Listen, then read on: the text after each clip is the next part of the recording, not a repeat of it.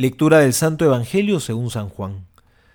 En aquel tiempo estaba María junto al sepulcro, fuera llorando.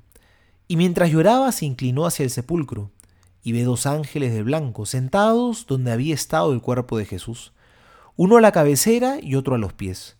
Dícenle ellos, Mujer, ¿por qué lloras? Ella les respondió, Porque se han llevado a mi Señor y no sé dónde lo han puesto.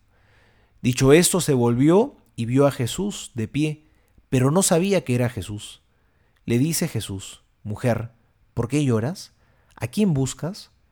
Ella, pensando que era el encargado del huerto, le dice, Señor, si tú te lo has llevado, dime dónde lo has puesto, y yo me lo llevaré. Jesús le dice, María. Ella se vuelve y le dice en hebreo, Rabuní, que quiere decir maestro. Le dice Jesús, No me toques, que todavía no he subido al Padre. Pero vete donde mis hermanos y diles, subo a mi Padre y vuestro Padre, a mi Dios y vuestro Dios. Fue María Magdalena y dijo a los discípulos que había visto al Señor y que había dicho estas palabras. Palabra del Señor, gloria a ti, Señor Jesús. María Magdalena es un personaje que aparece numerosas veces en los Evangelios. La tradición cristiana la recuerda por haber sido una mujer muy pecadora, siguiendo sobre todo el texto del Evangelio de San Lucas, que narra que echó de ella siete demonios. Sin embargo, fuera de esa referencia, todas sus otras apariciones en los Evangelios están teñidas de un profundo amor al buen Jesús. Ella fue una fiel discípula. Estuvo con el Señor en las buenas y en las malas, tanto así que incluso fue de los pocos fieles que acompañó al Señor en la cruz. Y hoy el Evangelio nos muestra que fue embalsamar el cuerpo de Jesús. Más allá de su vida pasada de pecado, lo que más resalta en ella es su amor al Señor. Y así, ella se convierte en un signo vivo de esperanza para todos los que somos pecadores, pero anhelamos ser santos.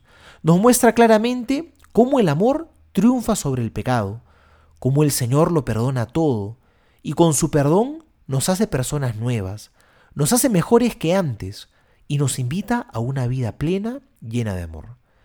Por eso Jesús se manifiesta con particular ternura en este pasaje y se muestra como lo que es, el buen pastor, que llama a sus ovejas por su nombre. María le dice, y ellas reconocen su voz. Rabuní le responde María. María sale en búsqueda amorosa de Jesús, incluso creyendo que estaba muerto, para honrar su santo cuerpo, y Jesús se le manifiesta vivo, resucitado.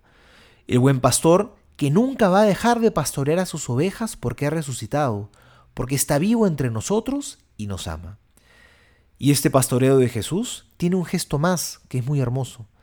En la última cena le había dicho a sus apóstoles, no los llamo siervos, sino amigos. Sin embargo, hoy no los llama ni siervos ni amigos, sino que hoy le dice a María, ve y dile esto a mis hermanos.